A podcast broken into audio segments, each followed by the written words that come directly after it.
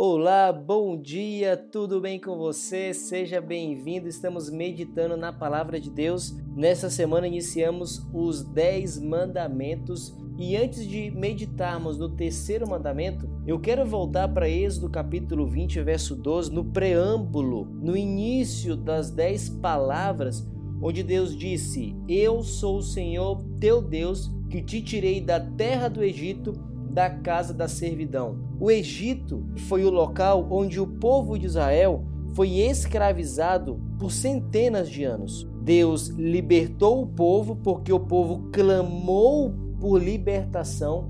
Ele enviou seu servo Moisés e os libertou. Depois da libertação, Deus conferiu a sua lei para que aquele povo vivesse da maneira como Deus esperava.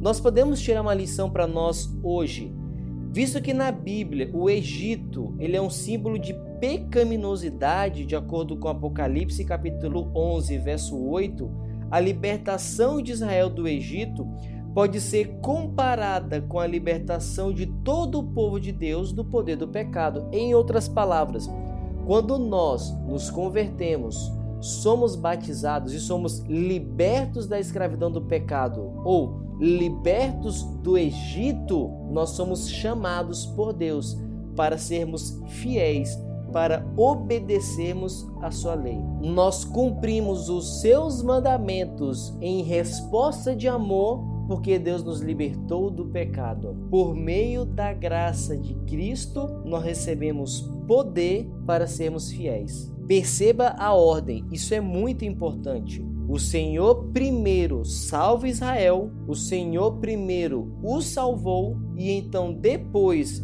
deu a lei para que o povo guardasse.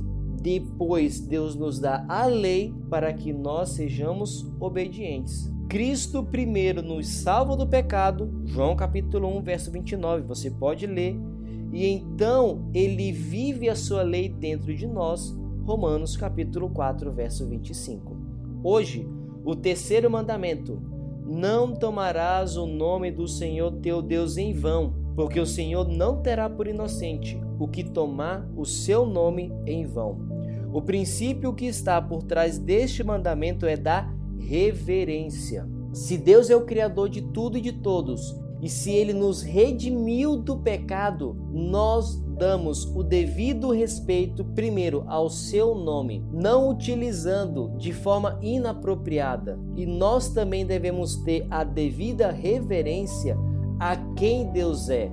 Deste modo, como é que nós podemos tomar o nome de Deus em vão? Algumas formas. Primeiro, quando nós não utilizamos com a devida reverência, com o devido respeito a pessoa que aquele nome diz respeito, que neste caso é Deus. Este mandamento também se aplica quando nós utilizamos o nome de Deus em blasfêmia, quando nós colocamos na conta de Deus aquilo que não pertence a Ele. Uma outra forma onde nós podemos tomar o nome de Deus em vão é quando nós realizamos um formalismo, um culto a Deus de forma vazia. 2 Timóteo capítulo 3, verso 5 diz: tendo forma de piedade, negando-lhe entretanto o poder. Aqui Paulo está dizendo que nos últimos dias haveriam pessoas que aparentemente eram piedosas, entretanto não davam poder a Deus. Em outras palavras, são pessoas que parecem cristãs, mas não são filhos de Deus. E ao fazermos isso, não damos a devida referência ao nome de Deus estamos tomando o nome dele em vão. O terceiro mandamento também proíbe quando nós utilizamos o nome de Deus para fazer um falso juramento. Eu juro por Deus que eu não fiz isso. E se isto é uma mentira, usamos o nome de Deus de forma inapropriada. Por isso, nós devemos pautar a nossa vida por aquilo que é verdadeiro e respeitável, onde Paulo menciona isso em Filipenses capítulo 4, o verso 8. Deste modo, respeite a Deus, dê devida honra a Ele, não somente em palavras e atitudes, mas em especial com a sua vida.